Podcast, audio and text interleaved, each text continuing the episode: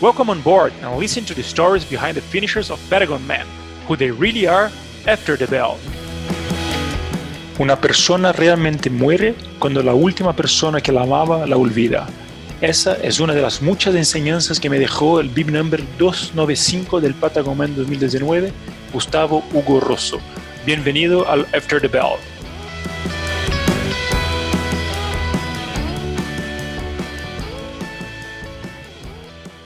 Quisiera que todas las historias fueran llenas de momentos felices y alegres, comienzo, medio y fin, sin grandes sustos o sorpresas. Pero todos sabemos que la vida no es así. Unos tienen trayectorias más blandas y a otros les pega un poquito más duro. No importa qué camino te ha tocado a ti, la manera como lo enfrentas es lo que marca la diferencia. Y en ese episodio de After the Bell recibo a un invitado con una historia muy especial, a veces triste, a veces alegre, pero siempre, siempre muy inspiradora. Gustavo Russo, sea muy bienvenido al After the Bell. Hola Samir, un gusto escucharte y gracias, gracias por, por estar, por estar en esta nota. Gus, tú eres nacido y criado en San Francisco, que es una provincia de Córdoba, en Argentina. Una ciudad uh, que no se puede decir que es una ciudad grande. Yo, tú, igual que yo, es de un, no diría tampoco un pueblo, pero una ciudad chica. Uh, ¿Cómo fue tu infancia creciendo por ahí? Así es, Amir. Es una ciudad que hoy tiene 70.000 habitantes, es una ciudad mediana, mediana chica, una ciudad de llanuras donde no tenemos montaña, donde no hay ríos. Eh, y bueno, yo crecí como toda familia, ¿no? De clase media, eh, la verdad que, que, yendo a la primaria, a la secundaria, no, no haciendo mucho deporte, esa es una realidad, Samir. Yo no, no soy una persona que, que de chiquito, ni, lo, ni ahora, pero te quiero decir, no fue una persona que el deporte fue el centro de mi vida, sino fue más los amigos, eh, son los amigos. Eh, y, y, bueno, eso fue un poco crecer con mis padres, con mi hermana. Eh, una, una vida muy, muy, gracias a Dios, tranquila. La verdad que sí, una, una, una infancia tranquila, pero sin deporte, esa es la realidad.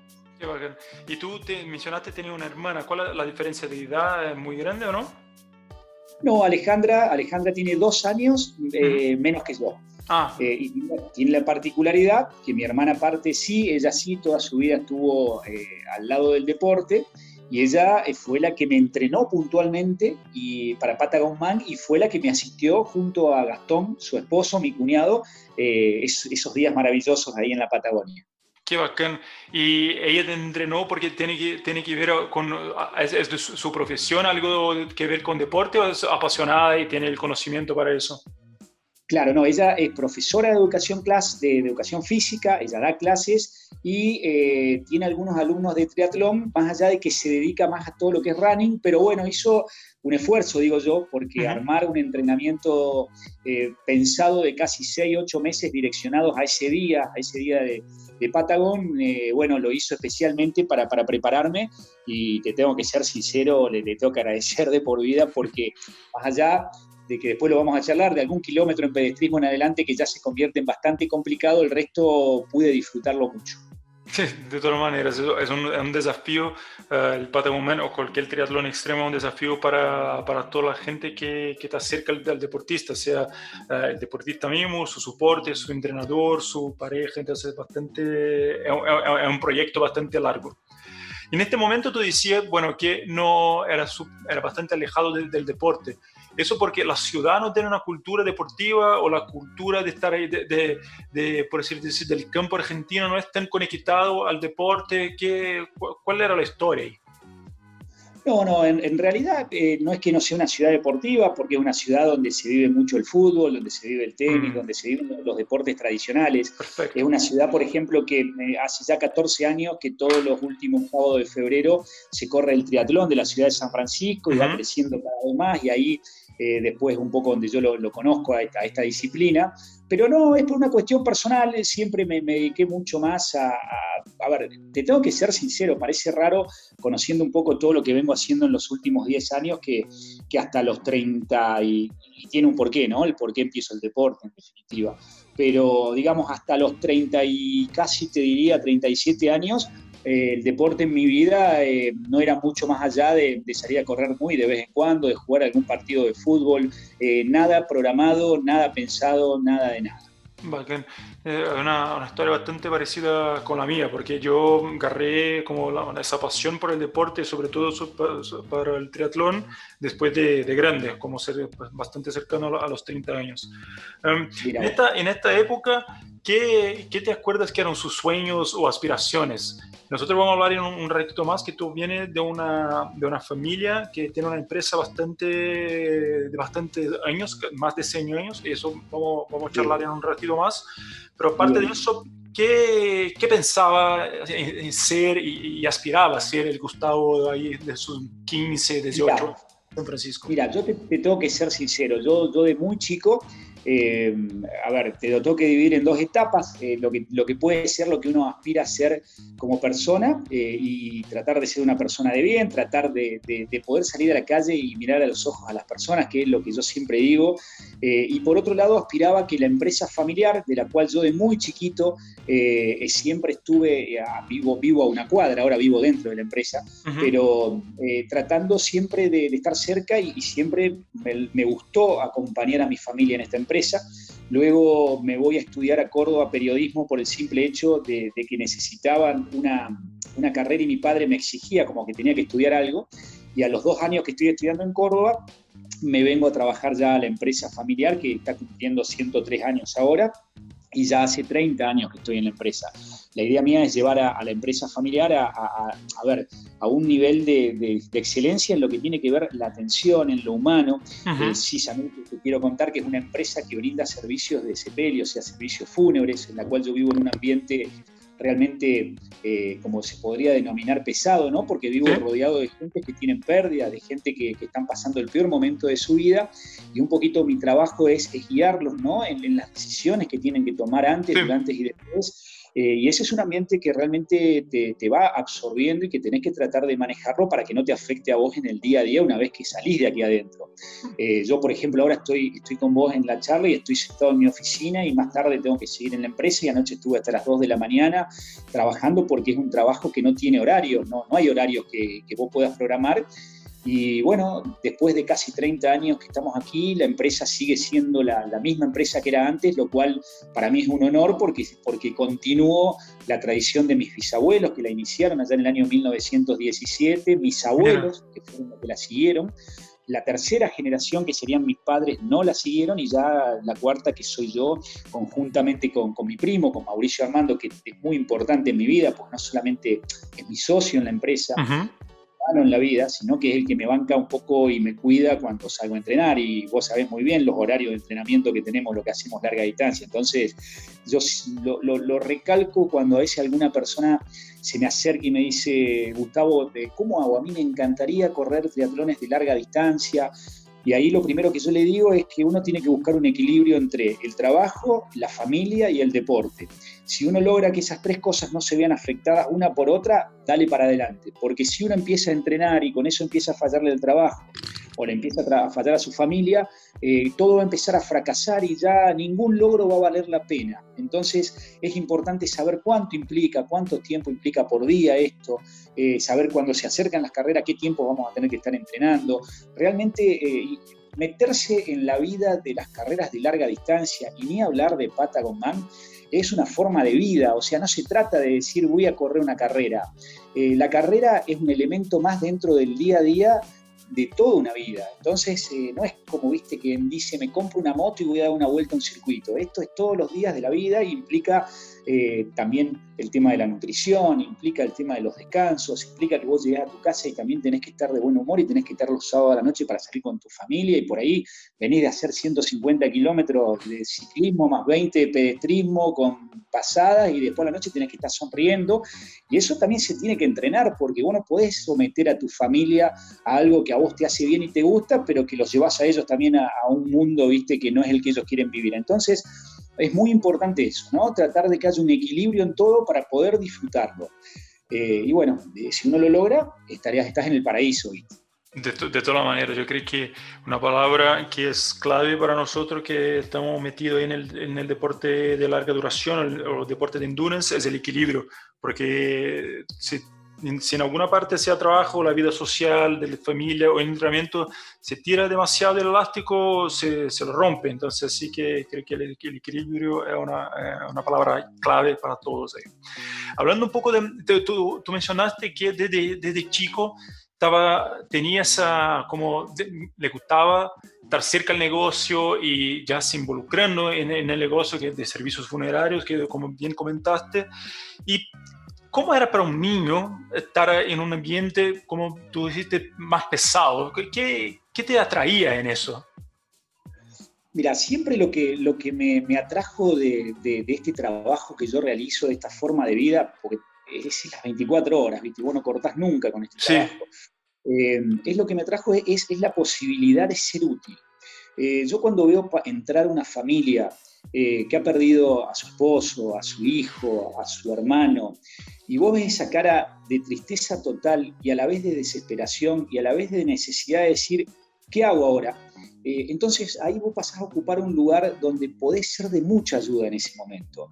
Yo entiendo, Samir, que es una ayuda horrible, ojalá que mi trabajo no existiera y sé que por ahí la gente me ve, me abraza y me dice gracias y por dentro me pensará no te quiero ver nunca más, porque seamos sinceros, yo, yo, aparezco en un momento en el cual no, no me gustaría aparecer y me ha pasado en carne propia también, pero te quiero decir, eh, esa, esa, esa, posibilidad de ser útil y, ese, y esa, ese agradecimiento posterior que existe, un agradecimiento sincero, más allá de lo triste, es lo que me, me, ayuda y me hace sentir que, que, que, sirvo para algo en este mundo. Viste que yo creo que cada uno sabe o intenta encontrar su lugar en el mundo.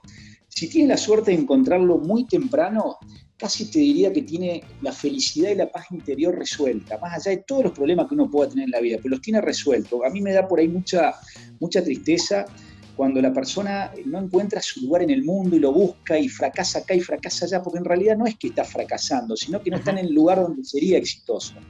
Eh, y el éxito, ojo, ¿no? que no te lo estoy midiendo por lo económico ni por la posición social, sino por la paz interior y la felicidad que la persona tiene. Yo por ahí mido un poquito el éxito en eso. Si yo me puedo dormir tranquilo, si yo estoy feliz con lo que hice, eh, ya está, ya cumplí, es lo, es lo que necesitaba, ¿viste? Y bueno, eso es un poco el, por qué estoy sentado y estoy trabajando en esta empresa, porque me hace sentir una, una persona exitosa en lo que tiene que ver la paz interior que me da y en lo que tiene que ver el, sentirme útil hacia otra persona. Y es las 24 horas todos los días del año. No te puedo mentir que, hay momentos en que necesito eh, eh, irme, extraerme, porque es tanta la energía que da vuelta y tanta lo que escuchás y tanto el dolor que vos tenés que salir un poco porque si no eh, ya te empieza a afectar. Y también está lo otro, vos no tenés que lograr y nunca tenés que hacer que te conviertas en una máquina, que esto de estar adelante de una persona con dolor todos los días se convierta en algo natural y en algo común porque vas a perder la sensibilidad, que es lo que nosotros trabajamos con todos los chicos acá de la empresa. Nosotros, y yo trato y les hago entender y nos juntamos y tenemos charlas con los psicólogos de la empresa, que cada hijo, cada madre que nosotros estamos velando aquí en la empresa y estamos atendiendo, es su hijo, es su madre. Eh, para nosotros no es que es un servicio más y es el servicio número 40 en el mes. Eh, eso también es importante, es no convertirse en una máquina. Esto te lo estoy diciendo, en un trabajo tan sensible como el mío o en cualquier trabajo del mundo, ¿viste? Si vos perdés sensibilidad, y perdés conexión. Y ahí es donde ya no, no nos diferenciamos de las máquinas.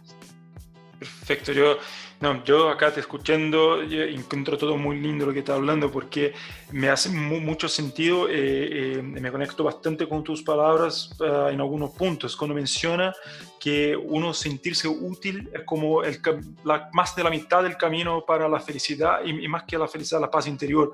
Me gusta esta, la expresión que tú ocupas bastante porque yo la, la creo bastante potente y estar ahí, sentirse útil y que está en el local eh, correcto, haciendo las cosas correctas, yo creo que eso te da una, una sensación bastante buena de, mi pasaje por este plano está siendo, se está cumpliendo.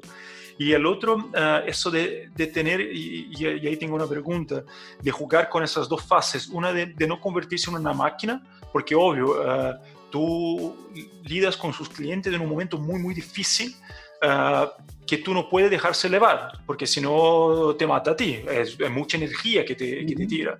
Entonces, ¿cómo, ¿cómo, encuentras el balance en no convertirse en una máquina, pero también no dejar que todo eso como te afecte de una manera demasiado?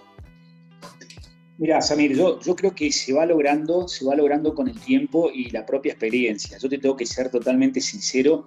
Los primeros años que, yo estaba dentro de la empresa, ya trabajando a full, eh, había momentos en, que, a ver, llegaba una, noche y no podía dormir y soñaba y me afectaba terriblemente.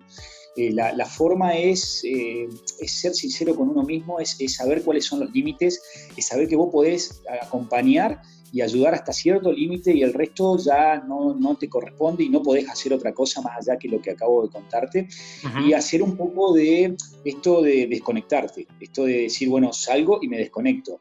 Yo hace nueve años que estoy haciendo eh, de larga distancia y yo te juro que si hay algo que me arrepiento en mi vida es no haber hecho esto hace por lo menos 20 años atrás, pero, pero por una sola razón. Eh, antes quizás yo me desconectaba trabajando en otras instituciones, no parando, yendo de acá para allá, y ahora eh, el solo hecho de ese doble entrenamiento al mediodía y un rato a la noche es esa desconexión que yo por ahí, si la habría tenido hace 20 años atrás, te puedo asegurar que, que hasta habría mejorado 100 veces más la calidad espiritual y ni hablar física, que dejarlo de lado lo físico porque eso no tiene mucha importancia, pero sí la, la calidad espiritual y la, la, calidad mental. Yo siempre digo y, y recomiendo, eh, el deporte salva vidas. Eh, y, a mí personalmente me la salvó, yo ya creo que en algún momento te, vamos a llegar a esa parte, pero, pero quiero, quiero contarte que, que sí, en un primer momento era ocupar el tiempo con cosas, eh, no quedarme quieto pero luego el deporte lo suplantó ya en, un movimiento real, pero no solamente físico, sino espiritual.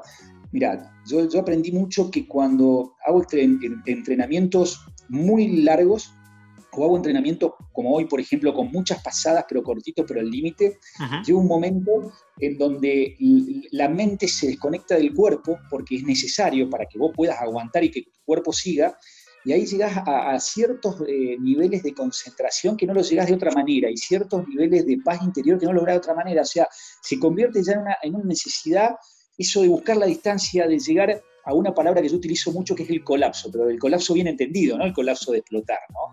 El colapso justo del momento en el cual la mente se separa del cuerpo para que el cuerpo siga haciendo el trabajo que tenga que hacer y la mente no se vuelva loca sabiendo lo que falta, ¿viste? eso, eso es muy, muy sanador y eso es muy liberador y eso descomprime. Eh, es como que esto fuera un globo que se va inflando con situaciones, situaciones, situaciones y el deporte es ese piquito que vos lo abrís para que el aire se vaya y que se vuelva a descomprimir para volver a inflarse y así, y para que no explote, ¿no?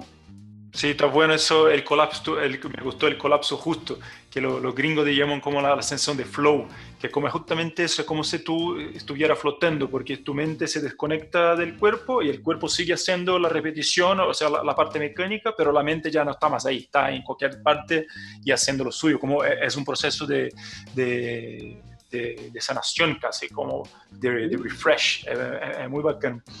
Y tú, tú eres capaz de, de mellizos ¿Y cómo, es la presión uh, de ser, de estar en una familia con un negocio tan, tan longevo? O sea, ¿hay presión para que ellos sigan uh, la, el negocio familiar o no? No, mira, en estos momentos ellos tienen 18 años. Eh, con todo este tema de la pandemia, justo terminaron la secundaria el año pasado y este año empezaron a estudiar veterinaria los dos. Ah, qué bacán por un lado, porque por el lado mío, de mi familia, nosotros estamos con esta empresa centenaria, pero por el lado de la, familia de mi esposa, son una familia agrícola ganadera, eh, muy importante de, una ciudad, de un pueblo que está pegado a San Francisco. Entonces ellos crecieron dentro de mi empresa, pero crecieron también en el campo. Eh, entonces, bueno, se ve que les pegó un poco más el campo, Están, empezando a estudiar esto, la vida te puede llevar por un montón de lugares, pero por ahora los veo muy, muy, muy enfocados, viste, con el tema del campo. Y lógicamente yo nunca, nunca, nunca les pongo presión eh, ni para que estudien ni para que no estudien. Lo que sí trato de, indicarles y hacerles entender es esto que hablábamos al principio, ¿no? que en la vida vos tenés que tener un objetivo, tenés que encontrarlo, lo más rápido lo encuentres, mejor la vas a pasar en este camino, más te demores y bueno, más, más tropiezos vas a tener, lo cual no significa que ninguna cosa rara te vas a levantar y vas a seguir. Así que los estoy dejando que caminen y que se tropiecen y se levanten hasta que encuentren el, camino que ellos crean que es el lugar donde van a encontrar su paz interior y, su éxito en, eso de, ser felices, ¿no? Con lo que haces día a día. A mí, viste, por ahí me da lástima cuando escuchas gente que dice, uy, me tengo que ir a laburar, todavía me faltan siete horas acá adentro. Y vos le decís, hermano, el 33% de tu vida lo, estás en un lugar donde no querés estar, o sea, creyendo que la vida es eterna o que vas a poder comprar de vuelta el tiempo, viste. Entonces, eso a mí me, me da, eso me da lástima, viste. Es cuando vos desperdicias algo que no tiene precio, que no lo puedes comprar. Sí. ¿Tú crees que, la, eh, eh, bueno, tú, por tu trabajo, tú lidas con esas pérdidas y con esa sensación de que el tiempo se acabó muy de cerca y a diario, diariamente? Em, ¿Cómo crees que eso influencia te influenció en la manera de vivir? ¿Tú crees que fue esa la base de tu como su filosofía de vida? Como tú, porque para, ti es muy, es muy, es muy frecuente la señal de que el tiempo es escaso, ¿no? Mira, Samir, excelente lo, que estás diciendo, es, es clarito. Eh, es así, yo desde muy chiquito me di cuenta eh, por, por, el día a día que, y por, porque cada familia que se sienta conmigo me cuenta su historia de vida, que, que, el tiempo es muy escaso, que lo que nosotros no hacemos porque realmente queremos y no buscamos la felicidad, eh, no va a volver el tiempo para atrás. Y tengo miles de ejemplos. yo, mira, hacía muy poquito tiempo que había entrado a trabajar y me siento con una señora donde el esposo había tenido un shock cardiogénico, había quedado fallecido en su cama de la nada. Este hombre hacía dos semanas que se había jubilado y él había ahorrado toda la vida para comprarse una casilla rodante y empezar a viajar cuando se jubilen. No pudo salir a hacer el primer viaje y la casilla quedó nueva guardada. Ese es un ejemplo. Samir, yo puedo hablar de ejemplos hasta las 3 de la mañana, si pero yo te doy ese ejemplo porque a mí ese me marcó mucho y me miré a mí mismo y dije, loco, lo que estoy en lo que estoy haciendo, me gusta lo que estoy haciendo, soy feliz. Y mientras la, la contestación sea así, el día fue ganado, le doy para adelante. Te soy sincero, eh, quisiera, quisiera más y voy a intentar y voy a seguir peleando cada vez más para poder viajar, para seguir haciendo este tipo de carreras, para ver a mis hijos felices, pero lo que tengo en claro es que no me puedo quedar quieto y lo que tengo en claro es que no me puedo conformar si no me gusta. Si me gusta el lugar, me quedo y no hay ningún problema. No está mal quedarse quieto en un lugar que te encante toda la vida. El problema es conformarte y decir, es lo que me tocó. En realidad no, no sé si es lo que te tocó. Por ahí sos cómodo y no te, gusta más no moverte que, que, buscar lo que realmente te hace feliz. Eso lo veo mucho también. Y sin lugar a dudas, Samir, este trabajo, yo le digo a todo el mundo, yo todos los días tengo una lucecita amarilla que me va mostrando las pérdidas que van teniendo las personas. Si yo no soy vivo y no lo veo y no lo aplico a mi vida, sería muy estúpido.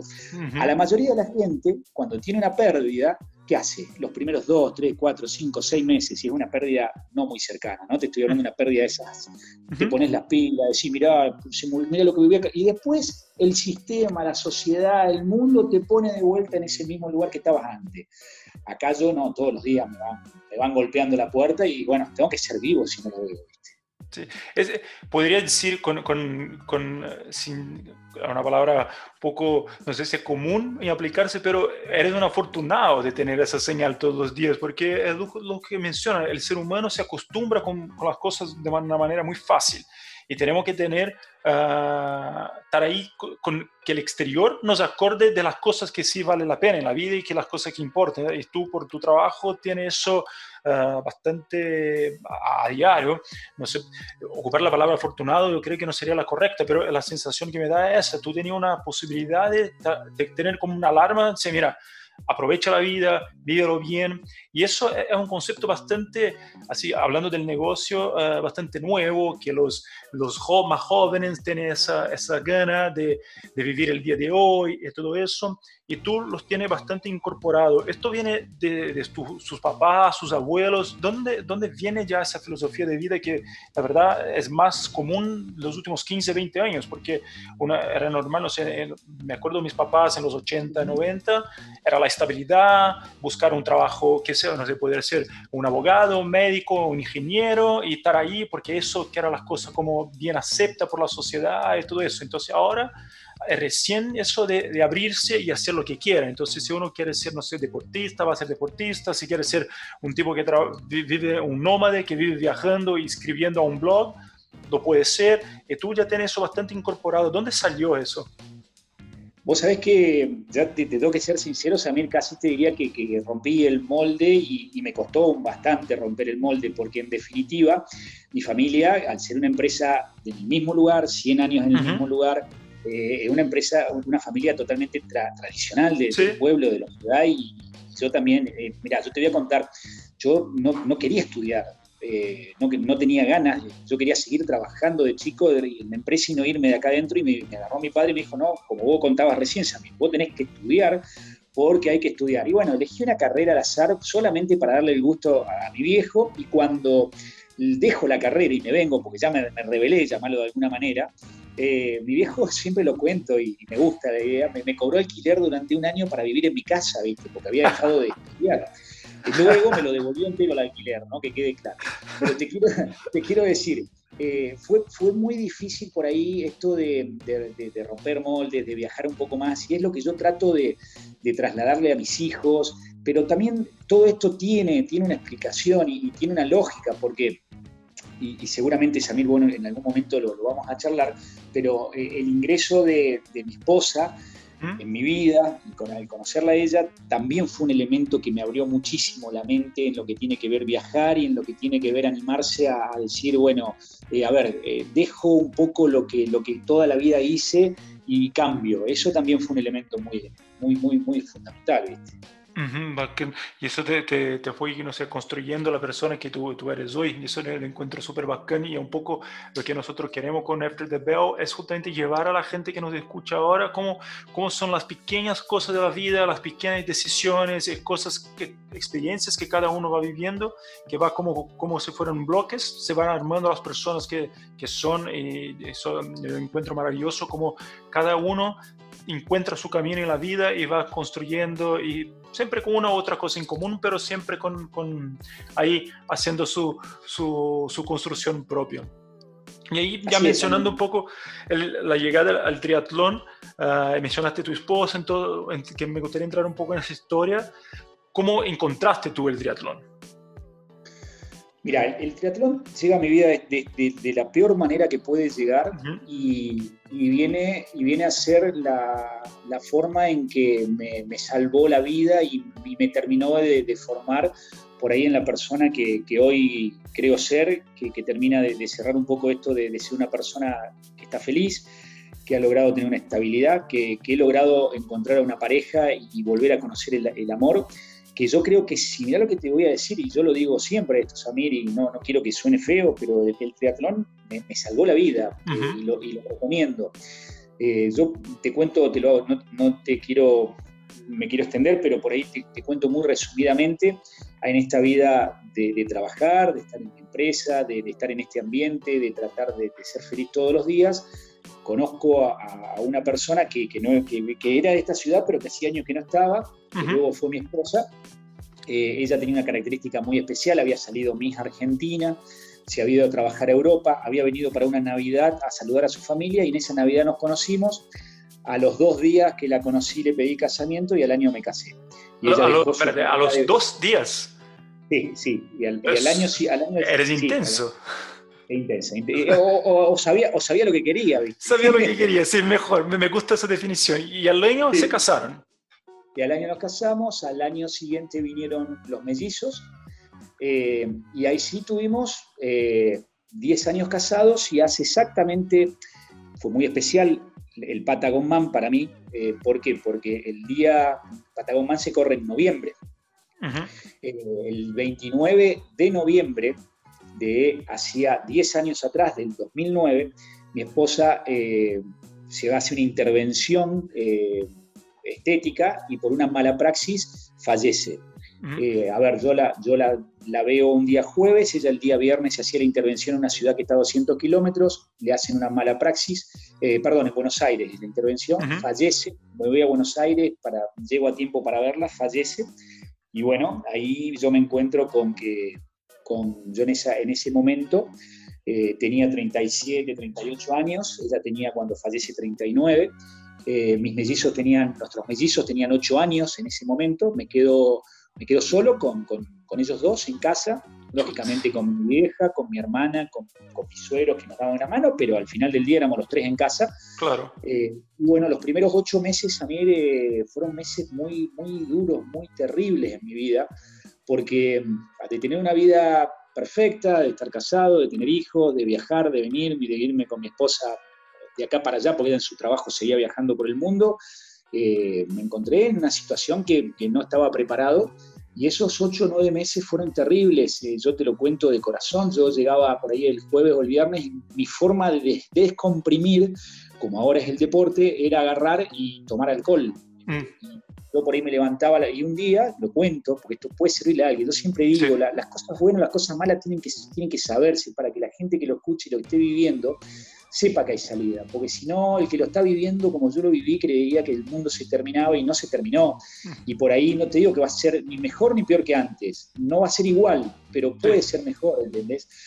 Entonces, un sábado eran como las 2 de la tarde, estaba tirado en la cama después de haber tomado esa noche y miro para los dos costados y mis dos hijos me estaban mirando así con la carita en la cama y la palabra fueron, papá, ¿cuándo comemos? Y yo dije, a ver, ¿qué pasó acá? A dónde estoy, qué es lo que yo estoy haciendo en mi vida. Eh, yo siempre digo, cuando una persona que va más se va de este mundo, yo estoy convencido que allá arriba de alguna manera nos están mirando. Entonces, vos tenés la obligación de ser mejor persona que eras antes para que esa persona que está allá arriba no sienta que fue en vano el que se haya ido, ¿entendés? Y eso es la filosofía de vida que yo esta mañana miré a mis hijos y dije, no, para, para, si Solá me está mirando ahora, o yo al revés, habría muerto yo y la estaría mirando a Solana y estaría tirada ahora borracha a las 3 de la tarde un sábado sin haber hecho la comida a sus hijos. ¿Y de qué sirvió que yo? ¿Qué, qué, qué, qué sumé en esta vida? ¿Para qué pasé por este mundo para esa persona?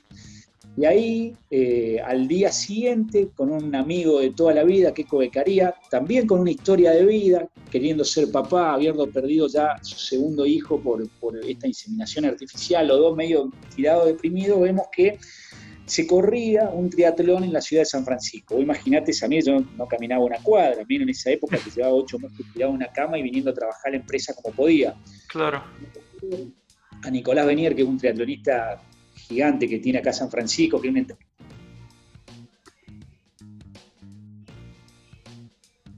entrenador, le digo, que no me conocía, y le digo, mira, Nico, quiero correr durante casi cuatro años, yo por eso también a Nico le debo, un montón. Y, empezamos a entrenar, corrí, mi primera distancia fueron, imagínate, 500 metros en una pileta, 20 mm. con una bici de mountain bike que me la prestaron y 2 kilómetros corriendo. Y viste, dije, caramba, esto, esto es diferente, esto no es lo que yo creía, sentí sensaciones que por otro lado no había sentido. Y cuando vuelvo a casa me meto en internet y pongo triatlón distancia y aparece Ironman, la distancia Ironman, ¿viste? Y digo, ahí está, le voy a dedicar a mi esposo un Ironman.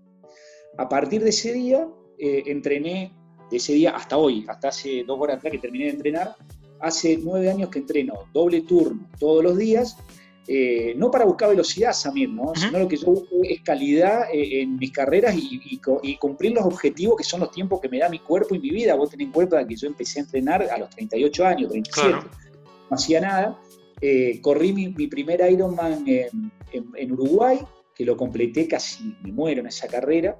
que, bueno, se lo dediqué a Sol y de ahí ya no paré más. Mi, mi noveno Ironman y 10 años después fue Patagonman, eh, diez años después de la muerte de Sol le dediqué lo que yo creo que es lo más extremo que corrí hasta ahora en mi vida. Mirá que he ido a Lanzarote, he ido a otros países a correr, pero Patagón Man es extremo, pero extremo no por lo difícil, es extremo por la belleza y por, y por cómo te lleva el cuerpo y la mente a lugares que son increíbles. Eh, y el número de las de suerte de, mi esposo era el 9, o sea que se dio que el número 9, sin quererlo, fue Patagon Man y fue a los dos o tres días que se cumplían los 10 años. Hmm. Era como una especie, te diría yo, no de cerrar un ciclo, porque estos ciclos no se cierran, esto queda en tu mente toda la vida. Eh, yo te tengo que aclarar, estoy en pareja con Analia, que es una mujer hermosa que me acompaña, que me banca hace cinco años esta locura del triatlón, porque como hablamos al principio, vos sabés muy bien que, no es fácil que te banque la familia y todo en esto, pero cuando te ven bien y vos no le fallás en lo que tenés que estar, está todo bien. Y así fue un poco la, historia del, triatlón en, mi vida. ¿no? Y, bueno, acá estamos eh, planificando las próximas carreras y te juro, volviendo este año imposible, pero volviendo a Patagón Man en algún momento, porque una carrera que es como las buenas películas, viste que una buena película vos la tenés que ver tres o cuatro veces, porque te partes, ¿viste? Entonces, yo tengo un par de tres o cuatro lugares que los tengo en mi mente, pero me faltan como 10.000 más, ¿viste? Que los quiero volver a fotografiar, ese es el tema, en mi mente, ¿no? Porque es la mejor manera de fotografiar la vida, ¿viste? De todas maneras, yo creo que tú, bueno, yo conocía parte de tu historia con el triatlón, eh, eh, de, cómo partiste, cómo superaste, y otras partes no conocía. Ah, y yo creo que es súper importante nosotros hablarnos de esos, de temas, eh, principalmente de, de, las partes duras, porque como te comentaste, hay mucha gente que puede encontrarse en lo mismo y sin salida y tener ejemplos y tener personas que pueden ser inspiraciones, yo creo que eh, es un poco de, de, lo que nosotros podemos hacer de vuelta y, volviendo un poco a lo que tú comentaste, es, la sensación de ser útil. Entonces el momento que, que para ti, me imagino que puede ser difícil hablar de esos temas, pero yo creo que es un ejercicio de, de, de humildad bastante grande y, y también de de gratitud, porque la gente debe ser muy grata a ti por eh, eh, exponer y hablar de esos temas, porque es pura inspiración, la verdad que es bastante inspirador y puede ser un, y puede ser un camino para mucha gente.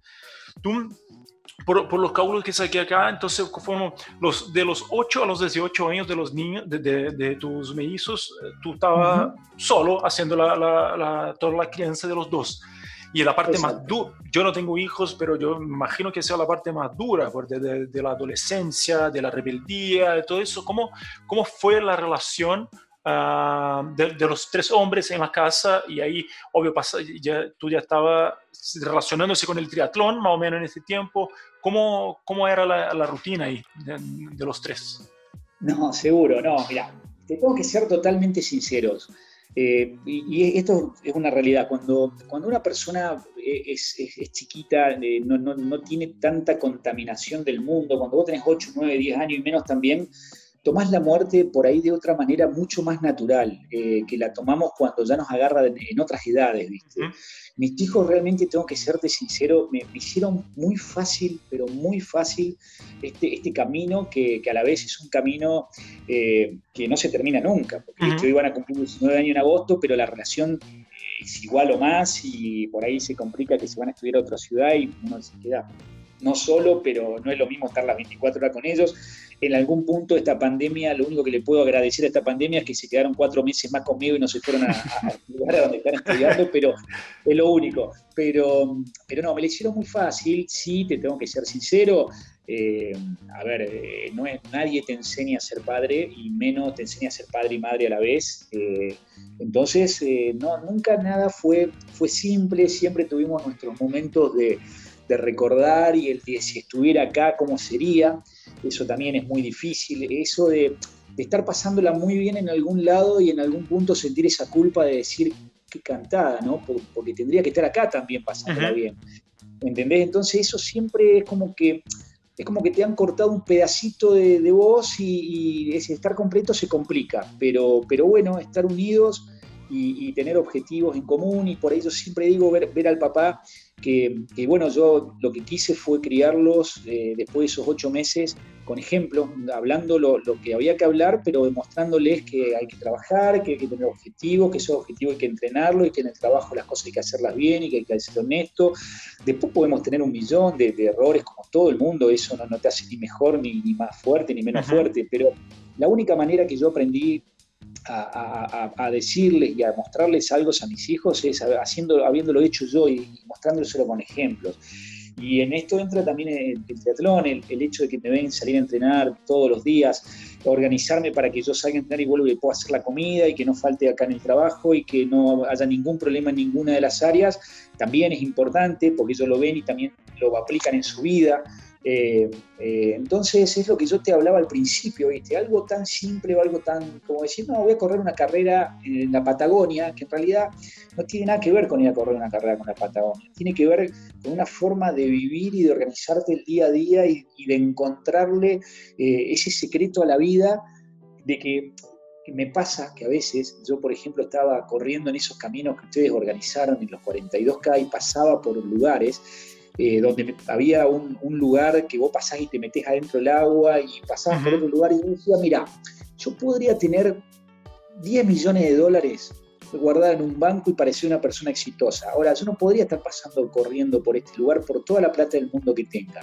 Porque, por ejemplo, Patagon es una carrera que te lleva a lugares que no puedes llegar de otra manera, que no solamente tenés que tener una posibilidad económica, sino también tenés que entrenar y tenés que tener una, forma de vida y una actitud. Entonces, cuando vos mezclas este tipo de, carreras donde uno va por lugares que son increíbles y donde el dinero no los puede comprar, les da otro valor. El resto, como dice alguna frase, lo puedes comprar, pero hay cosas que tenés que entrenarlas, tiene que haber gente como ustedes que organicen lugares que no los podés conocer de otra manera que si no fuera entrenando, estando fuerte y llegando hasta ahí.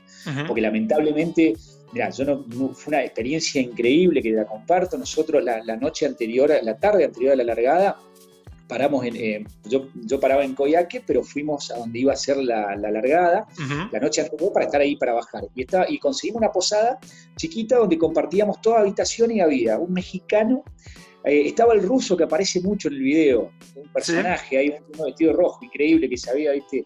Eh, y después había un, un chileno eh, y había un español, uno de Galicia. Éramos cuatro, pero fíjate los cuatro lugares del mundo, en lo cual en menos de dos horas compartimos experiencia de vida y todavía hoy nos estamos escribiendo como si fuéramos personas hermanos que nos habríamos conocido hace toda la vida. Y vos fíjate, Samir, que vos dijiste algo recién que compartíamos muchas cosas en común. Porque en realidad, para estar eh, en este tipo de carrera y en estos tipos de lugares, no es casualidad que compartamos un montón de cosas, porque tenemos que ser personas que tengamos alguna historia de vida que nos inspire para hacer lo que hacemos, porque tenemos que por ahí también tener el tiempo, porque nos tiene que gustar el sufrir, porque nos tenemos que ser organizados. Y eso eh, conjuga para que seamos todos muy parecidos en ese punto, porque cada uno tendrá su historia, ¿no? Pero, pero increíble, increíble. La verdad que, que eso es un poquito lo, lo, que uno va, aprendiendo en el día a día. Sí, no, increíble, lindo, maravilloso.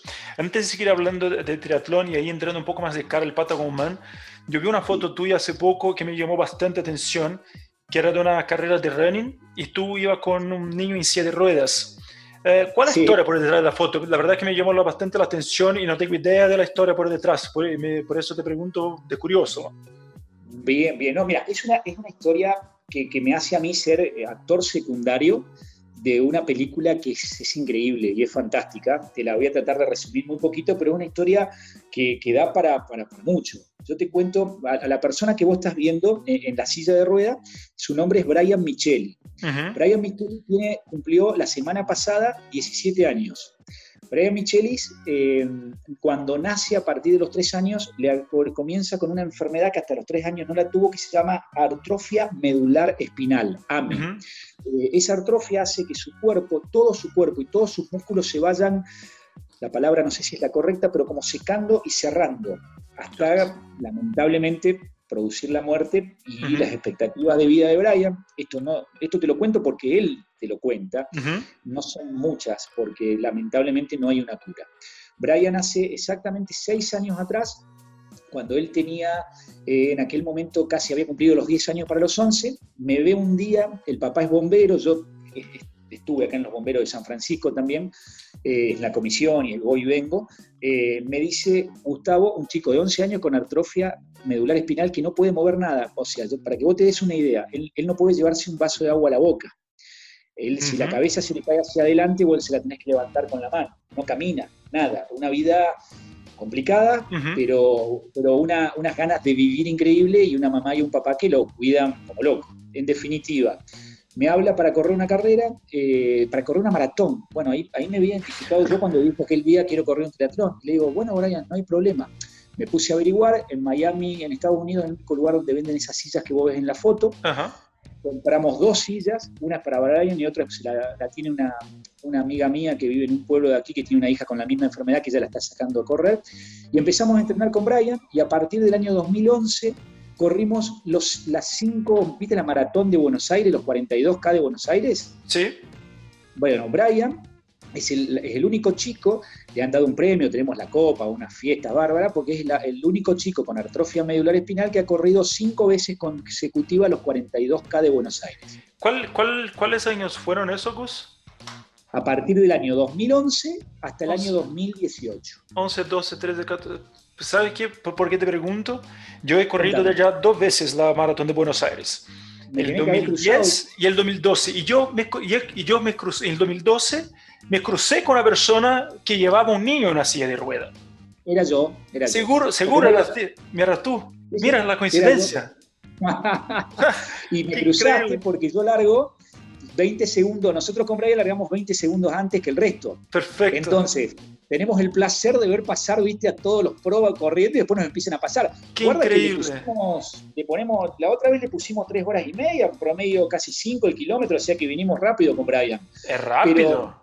Es rápido, es rápido por la silla de rueda porque vos tenés la particularidad de que tenés que tener los brazos agarrándote y no tenés esa, esa oscilación entre brazos, pero es anecdótico. lo lindo y lo que yo cuento siempre es las ganas de Brian. Vos ten en cuenta que él después de la media hora, 40 minutos, su columna la tiene sacada, hay que frenar, hay que acomodarle la columna. En la primera carrera veníamos corriendo y empieza a llorar, ¿viste? Y yo paro y le digo, ¿qué pasa? Y me dice, no, no, Gustavo, dice, lloro porque siento el viento en la cara. O sea, vos escuchá esto, Samir. Estaba feliz porque él sentía el viento en la cara, cosas que son normales para cualquiera de nosotros y por ahí no presta atención. Y, y bueno, Brian es un ejemplo de vida Lamentablemente su enfermedad está avanzando cada vez más y ya este año no quiso ir a correrla porque ya está, no, está, bien, es la realidad. Y bueno, pudimos compartir eso los cinco, los cinco años seguidos, hemos ido a correr también otras carreras. Eh, a ver, yo, yo, con él me sigo viendo siempre, porque no, no es solamente el tema de las carreras, por las carreras hicimos una gran amistad. Pero, pero bueno, esa es la historia de Brian y, su silla de rueda. Qué bonita historia, yo soy el asistente, yo, lo llevo. claro, y, usted, bueno, me imagino que para preparar para la maratón usted compartieron entre algunos un par de entrenamientos juntos. Es una cuestión que tú puedes solo en día de carrera sacarla y, salir a, trotar con la silla, ¿no? Como van construyendo una relación bastante fuerte. Y la verdad que sí, la verdad que sí, y, y terminamos siendo como hermanos. esa, es la verdad, porque terminamos compartiendo mucho, te terminás encariñando mucho. Y bueno, es que es complicado, es complicado, porque una enfermedad tan terrible y una expectativa de vida tan corta, y vos ves cómo sufre y él a la vez su mente está 100 veces más desarrollada que cualquiera de las mm. nuestras, porque al no poder mover ninguna parte de su cuerpo, ejercita muchísimo la mente y está tan, tan fuerte que, que, bueno, son esas cosas de la vida, viste, que, que, vos te preguntás tantas cosas. Pero bueno, lo importante por ahí es no preguntar tanto y sino a dar más a la acción, viste, y eso es un poco lo que yo trato de hacer. Eh. Vamos, corremos, vamos, nos paramos en un hotel, vamos a comer a Puerto Madero, lo llevo, lo traigo, y eso yo noto que a él lo hace feliz y y listo, a mí me, pagó ya el viaje, ya soy feliz también. Buenísimo. Y, una vez más, tú cumpliendo tu, tu, propósito de ser útil. Yo creo que tú estás proporcionando cosas a él que él no podría y él de vuelta te enseñando y nos enseñando con su, con su gana de vivir y su, su ejemplo un montón. Yo creo que es un, año bastante lindo. Em, mirando tu, tu currículum de carreras, hay más de triatlón. Ah, yo veo carreras súper duras. Eh, el extinto Fortaleza, que yo creo que se corrió solo un año de, lo duro que fue, era. Fue solo ese año. Fue solo ese año, sí. Cozumel, una carrera súper calurosa, húmeda, súper super dura. Y Lanzarote, que también yo creo que del Ironman, de la franquicia Ironman, yo me arriesgo a decir que es la más dura que hay. Y al final el Patagonman más que la distancia, ¿qué te atrae en esos desafíos tan eh, extremos en términos de dificultad? Mira, yo, te tengo que ser sincero. cada vez que me. y hay una carrera que corro siempre que, es Brasil, ¿viste? que esa ya la corrí varios y vuelvo, pero, es porque es, como que ves el lugar en el mundo. Yo, mientras pueda seguir corriendo, una vez al año esa voy a ir siempre y después voy tratando de buscar carreras. Claro. Pero eh, la, verdad que lo, que trato es, es, lo, que yo te, lo que te dije antes: es de lograr de hacer cosas y de lograr de estar en lugares que que no se puedan, digamos, comprar, que yo no pueda agarrar una motito y decir voy a dar vuelta por acá, sino que lo tenga que vivir y lo tenga que entrenar y, que me, lleve principalmente a ese momento de meditación y de colapso total, donde en ese momento, te digo, encuentro la paz y, la felicidad. es raro lo que te estoy contando, no, no sé si, pero viste que a veces están los, monjes tibetianos que te dicen que están horas, están horas meditando y llegan a lugares que, bueno, yo la verdad que cuando estoy, qué sé yo, subiendo a la parte de la Graciosa en Lanzarote con viento en contra, con 2.500 metros de, de altitud, y parece que ya nada más funciona, y bueno, olvídate, me dejo de lado la velocidad, porque vos sabés que yo no soy un corredor rápido, pero, pero sí soy, soy, soy constante. Y, bueno, y ahí logro, logro, logro un, estado de felicidad increíble. Y eso es lo que busco, busco carreras que no sean carreras no digo fáciles porque ya cuando a alguien le contás la distancia de lo que uno hace ya te miran con cara de que estás loco, ¿viste? Pero olvidando la distancia, que me parece fantástica la, distancia extrema, endurance, me parece que también los lugares. Eh, es decir, mm. yo cuando vi Patagón Man, mira, yo te voy a contar algo, yo tuve que ir y, no, voy, no voy, nunca en mi vida fui a ningún psicólogo. Yo creo que, que, uno mismo, ojo, esto cada uno agarre lo suyo, ¿no? Pero cada uno busca su vuelta. Pero tuve que ir a una psicóloga deportiva para que me quite el pánico que me agarra cada vez que me tiro al agua en alguna carrera que corro. Yo los primeros ah, segundos, pero toda mi vida, yo cuando empecé a hacer triatlón, una de las cosas que siempre me gustaron del triatlón es la sensación que tengo en los primeros 500 metros de cualquier carrera, que es el cardio, se va a 200.000, se me cierra el pecho, eh, yo soy asmático aparte, ¿no? Te, te agrego alguna cosita. Eh, y parece, te juro, parece que me voy a morir, pero hay una sensación a la vez tan especial, porque cuando vos estás en esos momentos tan ahí en ese lugar, también estás muy vivo. Y lo empecé a trabajar y dije, no puede ser, yo no, me puedo agarrar esto. Y una de las cosas que me pasó con Patagón fue, bueno, que no, no voy a entrar en detalles, lo que significa ese barco, lo que significa la oscuridad, el agua fría que te empiezan a tirar y el tirarte en el barco y decirte, mira, vos nada para aquel lado que en algún momento a la derecha, después de mucho tiempo, vas a ver una lucecita y vas a encontrar la llegada, más allá de que te aclaro las medidas de seguridad increíble, la boya, pero hay que tirarse en esa agua helada. Eh, y bueno, fue, te digo la verdad, de todos mis Ironman, Patagón Man cuando me tiré al agua fue el que mejor la pasé, fue increíble. Y, te puedo asegurar que es el más extremo. Y cuando hablo con amigos que han corrido carreras y que me dicen, no, vos estás enfermo, estás loco. Y bueno, ahí, ahí está el, el, el porqué, increíble. La verdad que que busco esas carreras porque, porque me gusta mezclar los paisajes, me gusta mezclar lo difícil, me gusta mezclar todo eso. Bacán. Y, y, tú mencionaste del agua, que la verdad yo creo que la parte bastante, es la parte más corta del Patagomán y de cualquier triatlón, pero también es la parte más icónica y extrema por el tema, por, por las condiciones. Y todas las, carreras que mencioné que tú ya has completado, Fortaleza, Cozumel, Lanzarote, propio Florianópolis, son aguas, son aguas que podríamos decir casi tibias. ¿Cómo fue tu experiencia nadando en los fiordos de Daisen y cómo te preparaste para eso? Claro, mira, el tema fue así. Primero eh, eh, estuve hablando con gente, con Gabriel Cantonati, nos corrió el año anterior al mío, eh, corrió Patagón Man, es un argentino que vive en Córdoba, que bueno, hablé, hablé mucho con él de, lo que se trataba, de, las sensaciones que había. Ten en cuenta que acá el, frío no hace, hace frío, pero tampoco es una ciudad muy fría la mía. Eh, y bueno, lo, trabajé eh, de esta manera. Mi hermana tiene una pileta en su casa que bastante, tiene un andanivel de casi 18 metros, lo cual lo hace interesante. Entonces, todos los meses de lo que fue eh, junio, julio agosto, todos los domingos a las 10 de la noche me iba a la casa de mi hermana y me tiraban a dar media hora, 40 minutos con la ropa de neopren bastante fría. Otra de las cosas que hice fue en toda esa temporada por lo menos me quedaba, cuento esto, por ahí alguno se va a reír, pero me quedaba bajo la ducha entre 5 y 10 minutos con el agua fría antes de bañarme, a la noche. Eh, luego ya ponía el agua caliente y me bañaba. O sea, ¿qué quiero decir?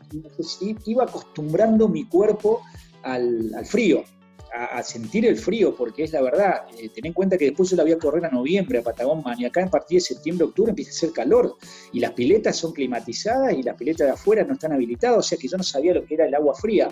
Esa fue la forma. Fue muy bueno y, fue muy, muy salvador y muy revelador. El día anterior o el jueves ese que fuimos a nadar, que paso eh, parecía que, y fue casi te diría más fría el agua que la misma noche que largamos, que fuimos a hacer la práctica a, ese lago. Eh, que era de día, que creo que fue a las 10, 11 de la mañana. Eh, bueno, el entrar en el agua, el nadar, el, el, haberse me congelado las manos, como me explicaban, ¿qué pasa? Después de la media hora, 40 minutos dentro del agua, toda la sangre del cuerpo se te va para el pecho, o sea, empezás a perder un poco de sensibilidad en las piernas, en las manos, y ya si uno no tiene mucha técnica, nadás como podés, ¿viste? pero la verdad que soy feliz de la vida porque el tiempo fue un tiempo, una hora 17 para mí es fantástico en esas aguas congeladas, salí bien del agua. Eh, mi hermana me estaba esperando con un, con un, que no era un café, una, ¿cómo se llama? Una sopa caliente que fue la sopa más rica que comí en mi vida. Eh, y, fue increíble, fue increíble porque vos te largás de noche, noche cerrada, eh, y vos empezás a nadar y a los 20 minutos, media hora, quizás que cuando el cuerpo empezó a darse cuenta, yo viste, saco siempre para el lado izquierdo la cabeza y para ese lado me daba para las montañas más lejanas, nevadas, y con el sol saliendo, yo te digo la verdad, en ese momento, y parece una locura, yo decía, no quiero, que, no quiero salir más, quiero quedarme acá, este es el momento.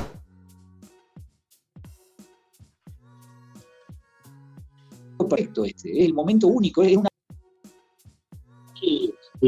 fue hermoso. No te puedo negar que llegar a la noche a las 3 y media de la mañana, el ver la bici, el ponerte el traje de neopren, el subirte al barco, estar en ese barco que demora una hora y media para llegar a destino, para tirarte y saber que el barco, el barco se va y la única forma que vos vuelvas a pisar tierra es nadando hasta la salida, te, te da vuelta en la cabeza. Tuve la suerte de ese, del español que conocí, de, de Juan Miguel, un genio, que claro, el español hablaba, no paraba de hablar, ¿viste? Entonces me hizo el viaje más, me hizo más corto todo, porque no paramos de hablar todo, todo, todo, todo el trayecto. Y eso no parece, pero el silencio, yo veía algunos, ¿viste? Que ya estaban sentados, cabeza abajo, en un rincón.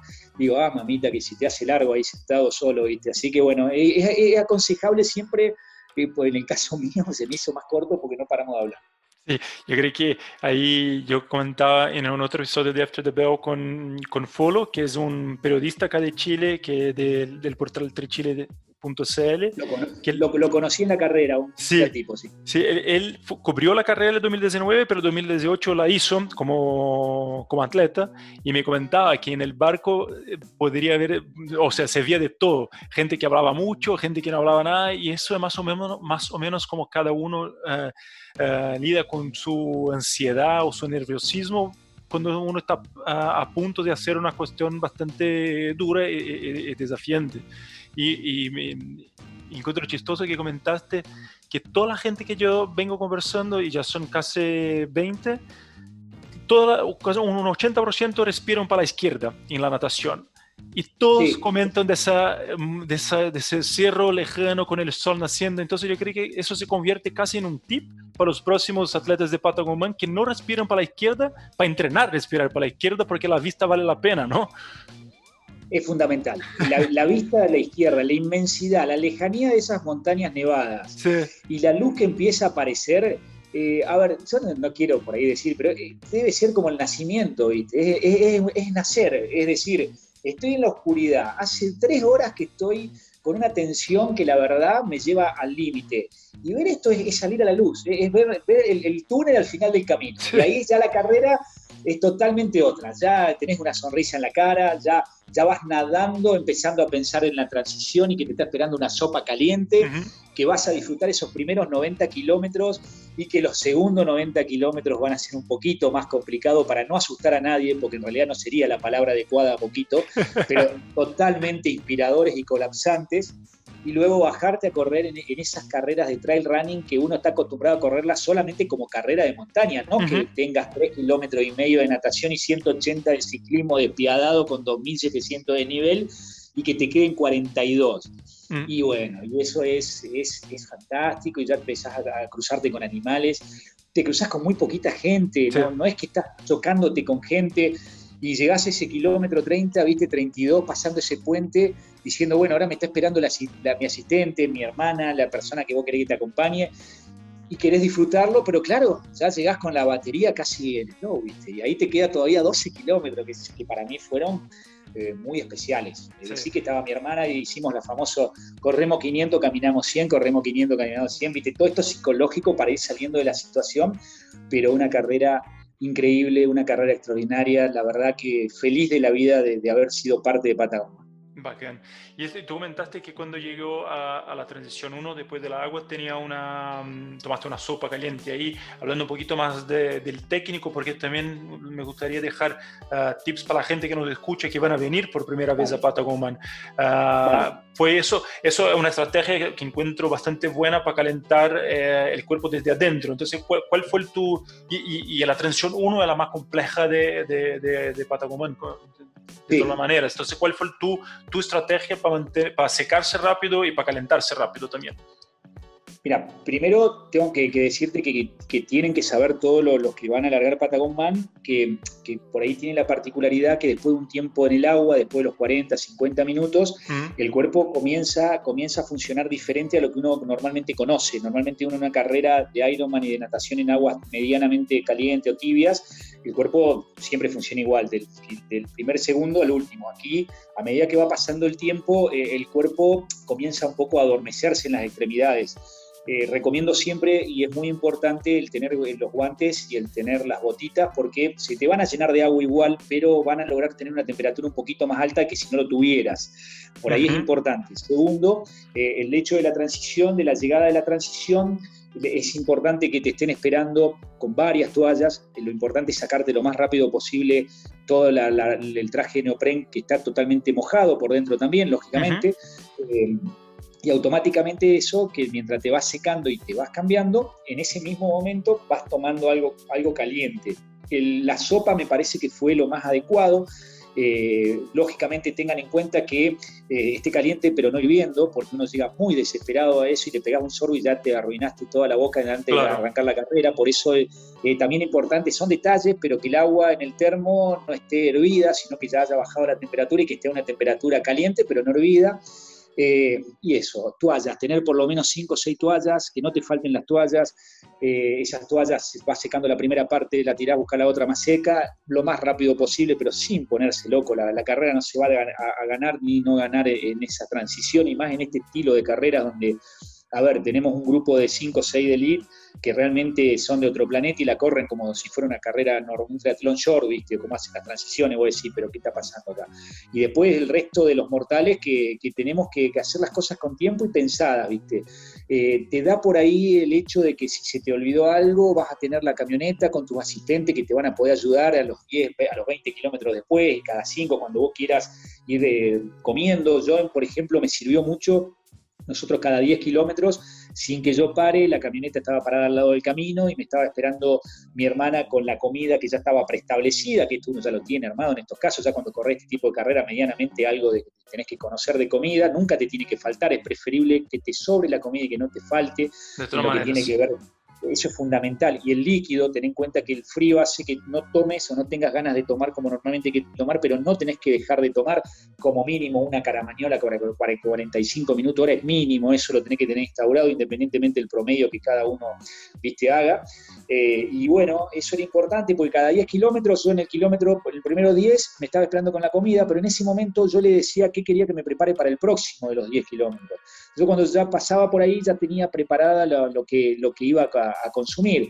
Y bueno, tampoco una locura, es lo que uno siempre come, entre carbohidratos, entre, azúcar, entre sales, un poquito menos de sales que en otros lugares, que si yo vos vas a correr un lugar como Cozumel y, el líquido y la sal es el factor número uno para no fracasar. En caso de Patagon Man, las sales y los líquidos son importantes, pero no es el factor uno. Eh, ya tenés que pensar un poquito más en carbohidratos y en otras cosas, pero por el, por el, tiempo de la carrera. Una persona que normalmente te corre una carrera de larga distancia, eh, en, un hora, en, una, en un tiempo, en estas carreras extremas, tenés que calcularle casi un 20-25% más de tiempo, 30% más de lo que le pones normalmente, ¿viste? Entonces, eso es mucho en estos tiempos y esa comida la tenés que tener, no te, puede faltar. Yo por ahí te tengo que ser sincero, eh, no le digo que le erré, pero por ahí me, tendría que haber puesto, y esto lo recomiendo, eh, el chaleco hidratante en el pedestrismo. Eh, me pareció, viste, que dije, no, eh, esto es un Ironman, es un, una, no, ¿qué, qué, no, no, no era, eran 42. Cuando vos vas a correr una carrera de trail running, los 42, qué sé yo, eh, que, a veces suelo ir a correr a las montañas de Córdoba, me pongo chaleco, me pongo todo. Y acá no me lo puse y venía a hacer ya 7, 8, 9 horas antes, o sea, una locura. ¿Por qué? Porque si no te vas a quedar corto. Te vas a quedar corto y el chaleco te da lugar a que te lleves tu litro y medio, dos litros de bebida isotónica, más allá que después tenés dos puestos ¿viste? de hidratación para, para poder eh, recargar y a la vez tenés algunas cositas, pero como muy bien ustedes lo dejaron eh, establecido, eh, todo lo que es la comida te la tenés que llevar vos, lo, que pone la organización es un suplemento por si te faltó algo o tuviste algún percance, si no vas a estar en problema y el chaleco hidratante es fundamental en el pedestre, para mi punto de vista. ¿no? Sí, porque uno queda, uno puede pensar, chuta, son, yo tengo un mínimo apoyo en el kilómetro 10, otro el 20 y después en el 30, pero la verdad es que se hacen bastante demasiado largos esos 10 kilómetros, a cada 10 kilómetros porque son, van en un ritmo que no se puede desarrollar un buen ritmo porque es, es un trail running. Entonces, yo creo que ahí el chaleco con hidratación es un aporte para, disfrutar más de la carrera. Y hablando un poco más de, ahí de, la parte del running de Patagoman, uh, yo escucho, yo sé que hay una parte bastante solitaria de la carrera. Y esa es una de las bellezas que yo encuentro de Patagoman y es uno de, de, los valores que nosotros siempre vamos a proteger, porque la gente siempre nos cuenta que es un momento bastante especial de estar en la mitad de la nada, uh, metido en una naturaleza súper, súper exuberante, súper gigante y sentirse chico, pero muy fuerte. ¿Cómo fue para ti en una fecha bastante especial estar solo tú, tus pensamientos y esa naturaleza increíble de, la Patagonia? Y es lo que vos, vos, resumiste perfectamente recién, tengo que ser sincero, es, y creo que te lo dije cuando empezamos la charla, vos viste que cuando llegás al pedestrismo, normalmente en cualquier carrera de trail running, o si no fuera de trail running, de Ironman, son qué sé cuatro vueltas de 7 kilómetros. El trail running larga 1.500 personas, o sea, te vas chocando, tenés que apurarte para que cuando lleguen los puntos de embudo puedas pasar rápido y no te quedes esperando. Todo ese problema, toda esa historia no existe en Patagoman. Sos vos, los caminos son para vos solo. Me crucé con animales, me crucé con vacas eh, te digo, está bien señalizado, pero tenés que estar atento porque por ahí te podés pues, llegar, no te digo a perder, pero tenés que estar atento porque realmente eh, es, grande, son 42 kilómetros de running, perdido en la montaña donde no, no repetís un solo camino, y no es que das una vuelta y volvés a pasar. Eh, y sí, sí, ahí te empezás a, plantear y empezás a disfrutar la carrera de, de lo que yo te decía del colapso, donde eh, si estás bien hidratado y estás bien comido y entrenaste bien, no vas a sufrir calambres, no vas a sufrir calambres, pero sí vos vas a notar que tu cuerpo ya no va a las velocidades que vos estarías acostumbrado a hacer. Ten en cuenta que venís de 2000, de, 180 kilómetros con 2700 de desnivel y los, últimos 90 son despiadados, o sea que vos no te bajás de la bici con los 90 más simples, como que tuviste tiempo de aflojar un poco, no, te bajás totalmente al límite. Y apenas llegás, corres un kilómetro y medio y ya tenés hacia tu derecha una subida de casi un kilómetro, dos kilómetros hacia arriba con un desnivel del 7-8%, como que ya te pone en tu lugar, ¿viste? Porque vos salís, con un trote fuerte, como diciendo, caramba, esto es la carrera, y cuando miraste la inmensidad y tenés esa montaña hacia la derecha, decías, ah, caramba, ahí volvés de nuevo a entender que, esta carrera todavía no está ni en la mitad, ¿viste? Por más que parece que se está terminando, no está ni en la mitad, te quedan 40. Y, ahí, ahí arranca ahí arranca, ahí arranca en la cual vos, en el caso personal, las subidas ayudándome, ahí más algo en un video con una carita que se nota que la vengo sufriendo muy bien, gracias a Dios. Ahí cuando me venía filmando uno de los chicos, le digo, no me filmé en este momento, me estás matando, me dice, no, ya vas a ver que lo vas a disfrutar, dice cuando lo vea, y ahí la verdad, la veo y digo, qué gran momento ese que ¿viste? subís como podés y vas bajando corriendo y la parte llana o con poco desnivel vas corriendo, eso lo vas haciendo en lo personal, cada corredor lo ha hecho diferente, ¿no? Pero en, lo personal hasta el kilómetro 32 logré eso y luego los últimos 10 kilómetros que son, gracias a Dios, bastante más llanos, ya pero con muy poca batería, pero con esa alegría de, de, estar con, la persona que uno quiere al lado, que te va acompañando, que, que vas, te, va, te va charlando. En el caso yo ya no hablaba más, ahí no, podía hablar, solamente escuchaba y disfrutaba. El, colapso disfrutaba.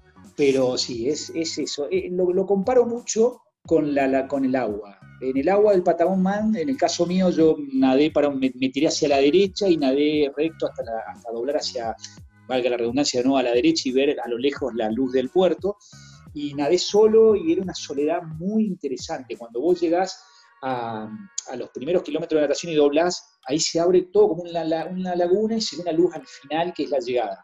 Solitario total, el pedestrismo solitario total.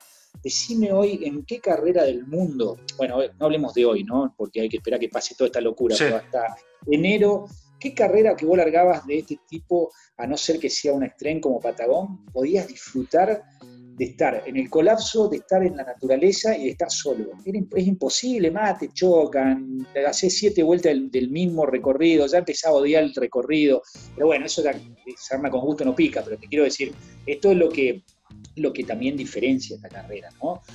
A, ver, había lugares que realmente eran, eran caminos de vacas, no eran caminos rurales. Después sí teníamos caminos que eran pero los primeros, yo no te quiero mentir, vos lo sabes mucho más que yo, pero los primeros 22 kilómetros, 25 kilómetros son bien, bien terrenos inhóspitos, perdidos, donde hay que estar muy atento porque no es un camino que tenés que seguir, entonces, y después ya se hace un poquito más simple en el pensamiento donde tenés que ir porque lo tenés mucho más fácil, es el camino y dale para el camino, por más que son caminos rurales y con desniveles terribles. Pero bueno, llegás a esa cascada, viste, que está en la foto, que, ustedes muestran y que pasás corriendo, que bueno, esa yo te cuento, de una intimidad, yo después vuelvo y la, hice caminando solo porque la quise disfrutar, porque el momento que pasé por ahí, lo único que quería era terminar la carrera.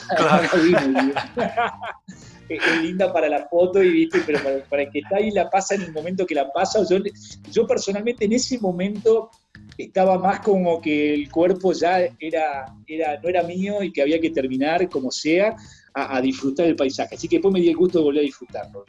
De todas maneras, y ahí cuando uno pasa por, esa, por ese salto, Salto Ibáñez, quedan como 7, 8 kilómetros de carrera y justamente cuando uno ya está, chuta, ahora quiero llegar y sonar esa campana y ya para irnos terminando, más, llegando, llegando al final de nuestra conversación, me gustaría entender eh, y conversar un poco sobre esos, esos 12 kilómetros tú hiciste con tu hermana y para la gente que nos escucha, que no conoce muy bien de Patagomán, Patagomán es una carrera que se corre con un soporte, entonces todos los atletas deben llegar con un soporte que le presta ah, comida, ropa durante la carrera y tal opción de hacer los últimos 12 kilómetros juntos con, los atletas, porque nosotros entendemos que eh, es un logro en equipo, es una carrera que se corre solo, pero se hace y se, y se viabiliza en equipo.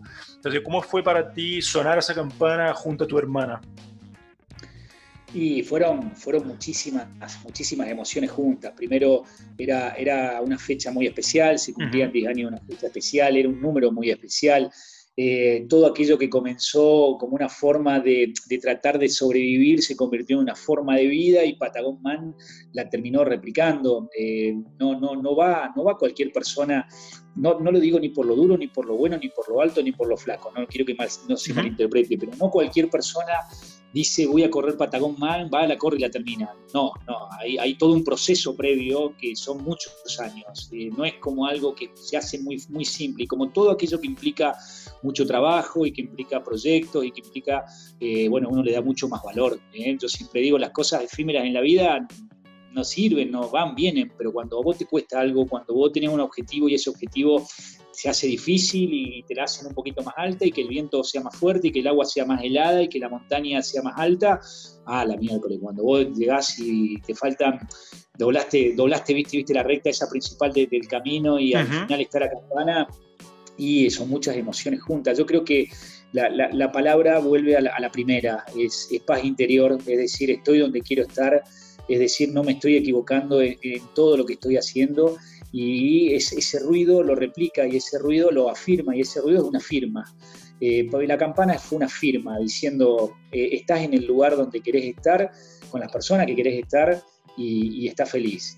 Y, no es poco, eh, después de atrás de toda la historia que hay para haber comenzado a correr triatlones en mi vida, entonces lo, valoro muchísimo y a la distancia mis hijos, y a la distancia también mi novia, y a la distancia también un montón de gente que, que me banca, y ese campanazo significa todo eso, es decir, estoy en paz. Esa sería para mí la, palabra. Qué bonito.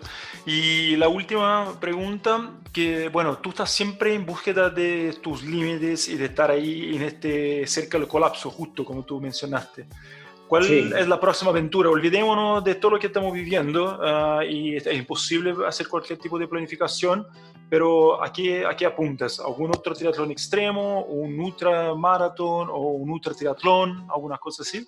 ¿Cuál es la próxima? Mira, yo tengo, tengo programado, tengo programado eh, tres objetivos que, que bueno, los, son como todo lo que comencé hace nueve años atrás, requieren tiempo y, requieren lógicamente entrenamiento.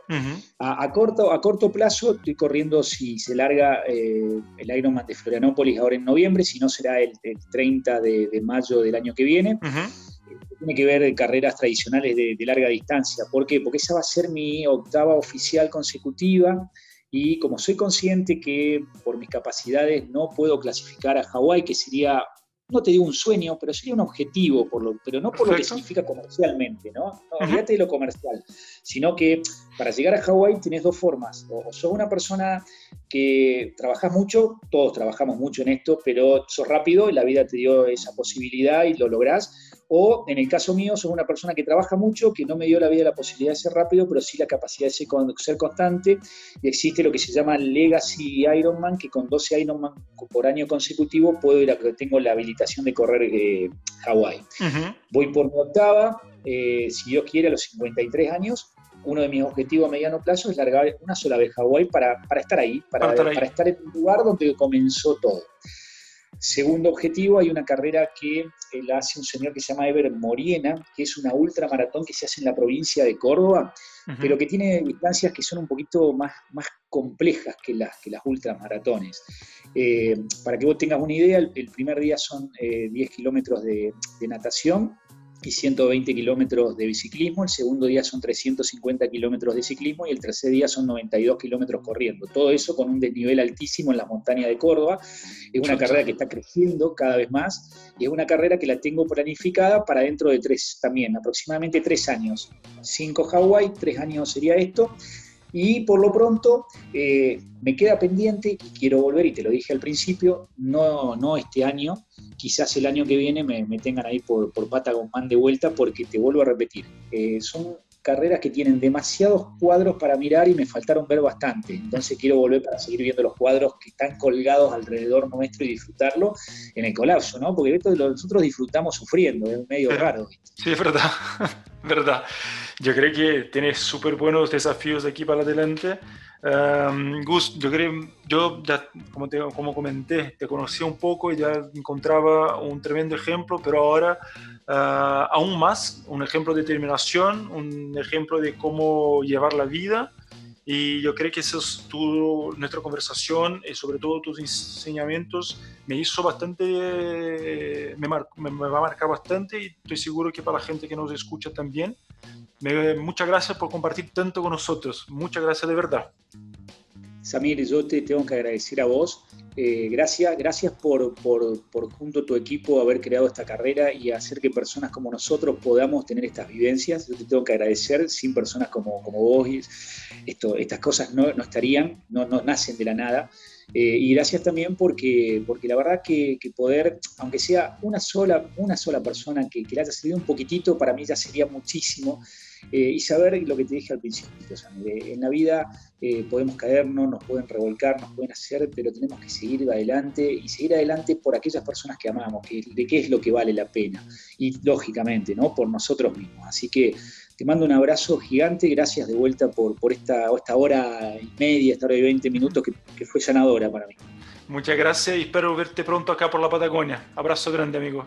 No lo dudes. Un abrazo a todos. Gracias. Una hora y media de lecciones para una vida. Muchas gracias Gustavo y un abrazo gigante. Si te gustó este episodio de After the Bell, anda a escuchar los otros. Cada semana una nueva conversación con un de Patagon